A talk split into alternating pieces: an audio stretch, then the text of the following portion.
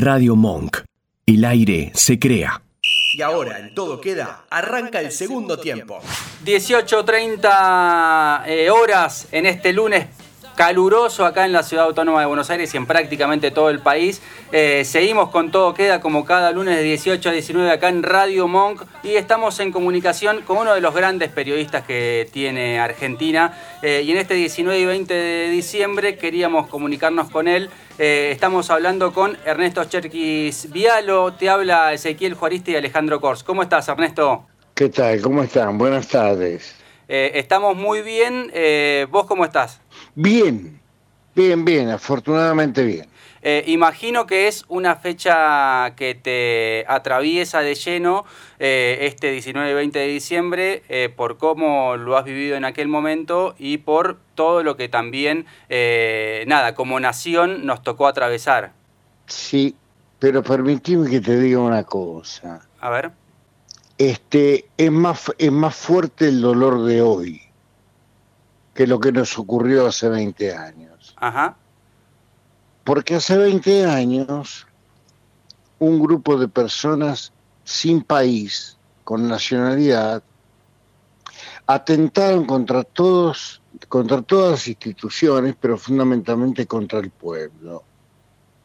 Y 20 años después, los mismos asesinos impunes pongamos asesinos entre comillas, los mismos delincuentes, saquémosle la comida, los mismos depravados, sin comillas, este, esas mismas personas reivindican el daño, la muerte, el golpe que le han dado al espíritu del país a la democracia, a las instituciones y fundamentalmente a la economía y a las esperanzas. Yo estoy mucho más indignado. Es probable que la decrepitud de la vejez provoque algunas sensaciones más irritables. Es probable.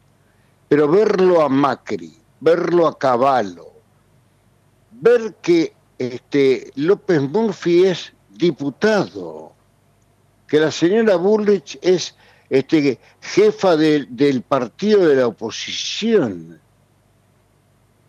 Verlos 20 años después, reivindicando de manera elíptica o directa el mismo discurso, con las mismas actitudes, es mucho peor porque es como ver al violador libre, impune, volver a violar. No sé si te lo estoy explicando bien.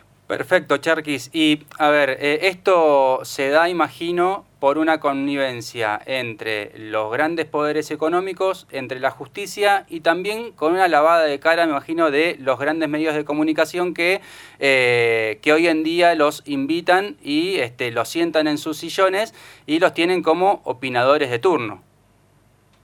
Voy a alterar el orden si no te parece mal. Para nada. Esto ocurre porque los medios de comunicación abren el camino y presionan para que la justicia actúe y ponen a los políticos, sean legisladores, gobernadores, intendentes, en el lugar que están ocupando. Sin medios hegemónicos, los demás poderes podrían tener este una mayor tolerancia al discernimiento y al bien común. Pero cuando vos sos juez o sos fiscal, cuando vos sos político o sos candidato, cuando vos sos empresario o sos financista, y te dicen desde los diarios, desde, desde los ejes temáticos que marcan la agenda, lo bueno y lo malo, lo que está bien y lo que está mal. Claramente, si vos tenés una Suprema Corte de Justicia impresentable que reivindica la modificación de una ley votada hace 15 años, 15 años más tarde, para quedarse con el Consejo de la Magistratura, estamos complicados. No es que los medios acompañan el movimiento social. el movimiento político, la justicia y la derivación en el sentimiento social manejan a los políticos que firman después estas situaciones que se convierten en lamentables hitos históricos. Eh, y también Cherkis eh, se está conmemorando un campeonato de Racing después de 35 años. Eh, ¿qué, recordás vos de aquel momento y de todo el proceso desde, em, desde lo deportivo y también desde lo institucional, teniendo en cuenta la decisión que se tomó de jugar un partido en medio de, todo, de toda esta situación que vivía el país? Lo que recuerdo es que había, había mientras estaba deliberando este, cómo se decantaba el futuro para una salida institucional que finalmente condujo a Dualde a la presidencia después de Puerta, después de, de Pascual, este, después de un presidente también de Cámara de Diputados. Mientras todo esto ocurría había unanimidad en un solo aspecto. Desde Rucauf, este, qué sé yo, eh, pasando por las figuras de la comunicación, figuras del ambiente artístico, figuras del empresariado, que juegue Racing en pleno estado de sitio. Este, la intención era que se jugara y, el entonces presidente de la AFA este, fue uno de los impulsores para que aquel partido terminara con el campeonato en el año 2000. Terminara con el campeonato en el año 2000, 2001, ¿no? Terminara con el campeonato en el año 2000. Cherkis, te venía escuchando atentamente y es como vos decís, primero es un placer para nosotros tenerte, eh, por, la coherencia, por la valentía y, y, lo que vos decís es así de cierto, ¿no? Por un lado López Murphy, que era el que planteaba arancelar las universidades, bajar los sueldos de los jubilados, hoy nuevamente como diputado. Eh, o en el caso de Mauricio Macri, este, que hizo gestiones para este partido que estábamos hablando ahora de Racing, porque precisamente él había trabajado con Fernando Marín, en eh, que después fue gerenciador de Blanquiceleste, y que después lo trajo para terminar de sepultar ese programa que era Fútbol para Todos. Yo te quería aprovechar ya que No, no, solo, no solo para eso. Lo trajo para... Sí, también lo trajo para eso, porque Marín y Macri forman parte del mismo rebaño. Lo trajo para intervenir la AFA. Primera decisión de Macri para, empoderarse del fútbol en el año 2016, en el mes de julio, fue intervenir la AFA. Entonces seguía fútbol para todos, ya sin destino, pero se trataba de A, crear una liga se creó una Superliga, no sé cómo le llamaron. B, tratar de este, inviabilizar económicamente a los clubes poniéndolos de rodillas para facilitar el gerenciamiento posterior. Y tres, sacarle al fútbol las ventajas previsionales e impositivas que por entonces tenía de una manera absolutamente justa a cambio de los servicios que el fútbol, las instituciones futbolísticas le brindan a todas las sociedades y comunidades de proximidad, cosa que también hizo este, Macri con la articulación de la Secretaría de Gobierno acá, acá, este, a cargo de De Andrés, y con el hombre puesto en el corazón de la Superliga, que era Angelici. A partir de lo cual el fútbol quedaba empoderado, se terminaba el programa de fútbol para todos, el que quiere ver fútbol lo tiene que pagar, una frase este, lamentablemente este, conocida, la sociedad no reaccionó, el fútbol no hizo nada, el fútbol, Alejandro, no hizo nada, este, aceptó esto a cambio de 18 mil, de 1.800 millones de pesos que nunca llegaron, se firmó una minuta haciendo una fila en el tercer piso de la AFA, aceptando estas condiciones de rescisión del contrato de fútbol para todos, por un dinero, que nunca llegó, a cambio de lo cual el fútbol comenzó a sentir extorsiones y amenazas, descuento de puntos, tribunal paralelo en la Superliga, y los mismos personajes del 38-38, Tinelli, Blanco, Donofrio, este, mm, Angelis, todos ellos estaban a cargo del fútbol argentino bajo la tutela de, mm, de Fernando Marín, quien respondía directamente a Macri y era su enlace con Infantino, reciente presidente de la FIFA, razón por la cual se produjo una empatía entre ambos hombres de la derecha más recalcitrante, conservadores, entregadores del fútbol al poder árabe, entregadores de la FIFA a los árabes, entregadores del juego a los árabes para llevar a cabo dentro de unos pocos años en Estados Unidos, y de esa manera fue invitado Infantino al G20 cual dignatario de Estado, hizo un viaje clandestino al sur para conocer Bariloche y San Martín de los Andes, y se quedó para la frustrada final que habrían de disputar, y no disputaron en la Argentina, River y Boca este, por la Copa Libertadores de América, partido que a instancias de Macri, antes de los incidentes, ya estaba conversado con Florentino Pérez en Madrid.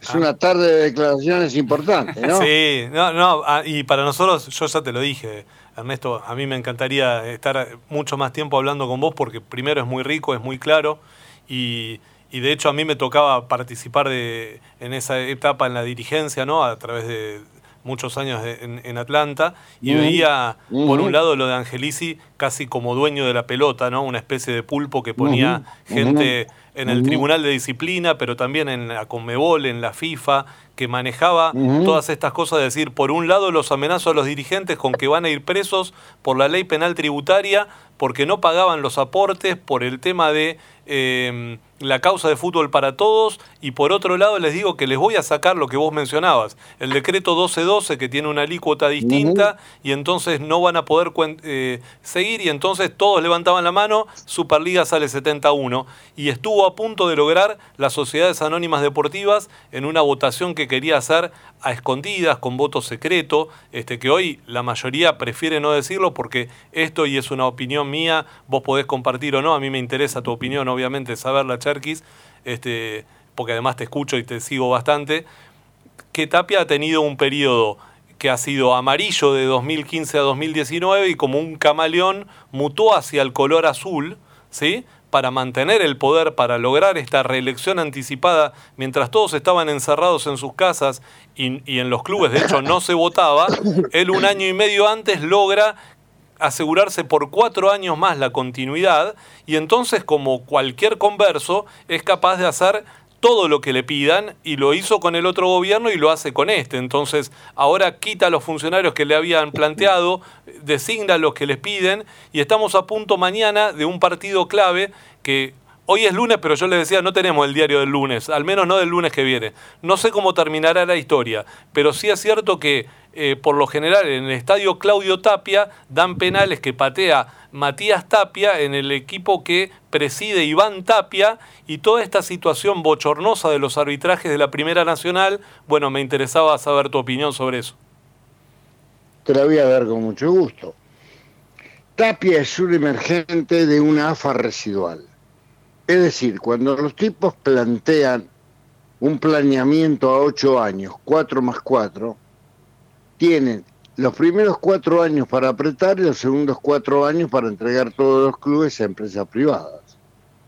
En ese contexto lo que les importa es la primera y dejan a la selección nacional como una parte pendiente para discutir después del Mundial de 2018 y antes del Mundial de 2022, toda vez, 22, y toda vez que Macri ya empieza a ser funcionario de la FIFA, de manera que bueno, el destino de la selección hubiera sido también estar bajo la tutela del nuevo orden político que iba a imperar en la AFA. Pero ¿por qué Tapia es presidente aceptado después de algunas resistencias, con epítetos irreproducibles desde el punto de vista de la, de la, de la condición humana?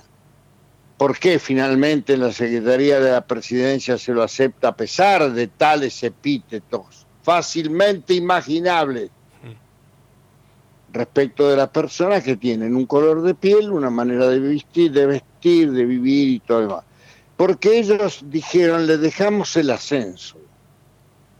Tapia lo que va a manejar es el ascenso. Le dejamos la selección porque ya estamos jugados para el Mundial pero le vamos a quitar a la selección argentina porque va a ser una prenda de este área que vamos a crear, que es el área de selección nacional y su relación con la FIFA. De manera que Arias, eh, mm, Tapia, es un emergente de una AFA que ellos en principio, en principio, en principio no priorizan y arreglan con Moyano la aceptación de Tapia porque el presidente de entonces, el tristemente célebre Mauricio Macri, no digo ingeniero porque dudo de que haya pasado por algún claustro universitario, de la universidad que fuere, este, eh, a Macri el, el, tema de la, de, la, de la selección le importaba mucho para una segunda etapa. Cuando Moyano le pide a Macri que acepte a su yerno, entonces las relaciones entre Moyano y Macri eran excelentes, eran excelentes. Finalmente Macri dice, bueno, déjenlo, déjenlo, pero denle el ascenso. La AFA pasa a ser una institución secundaria del ascenso, con la selección adentro, con San Paoli adentro, con toda esa mediocridad adentro. Se pone este micrófono, se pone en cámara, todo lo que se hace en el gobierno también se hace en la AFA. Y la AFA, con Tapia de presidente, lo acepta. Tapia se subordina a Angelici y se producen hechos de coacción, extorsión a dirigentes que los dirigentes jamás denunciaron, a pesar de ser importantes, representativos de comunidades. Un presidente de ellos tiene un valor extraordinario, pero cuatro presidentes, cinco presidentes de clubes de primera división hubieran provocado un verdadero crash y hubiéramos reaccionado a tiempo y hubiéramos evitado esta mafia.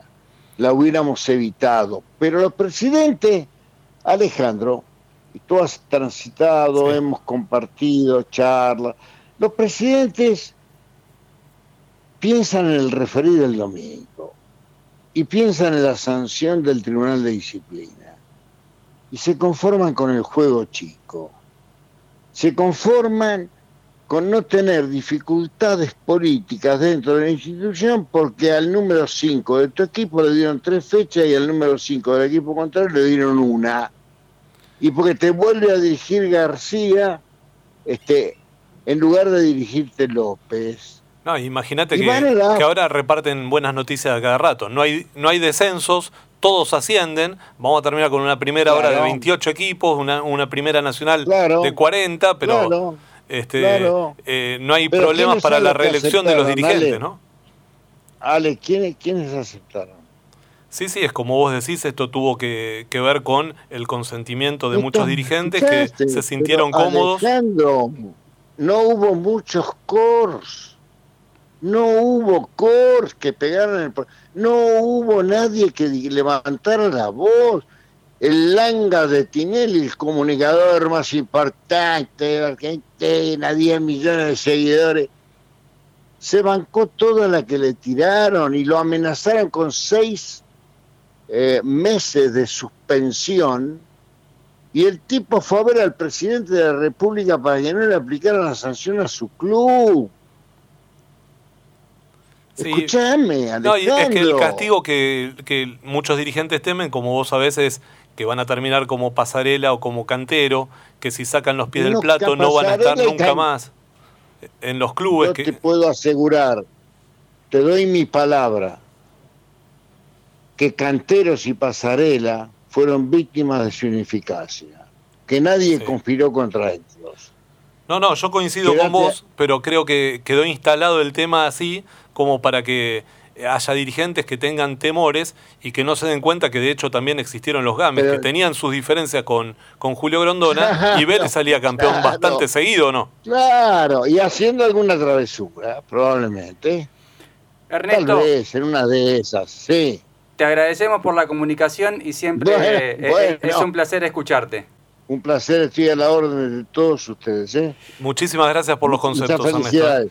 Igualmente. Chau, chau, chau, Estábamos en comunicación con Ernesto Cherquis Vialo, eh, una eminencia a la hora de hablar eh, de tema AFA y de tema periodismo eh, y todo lo que concierne y lo que conlleva los grandes grupos de poder, desde los grupos económicos hasta los grupos judiciales y hasta los medios de comunicación.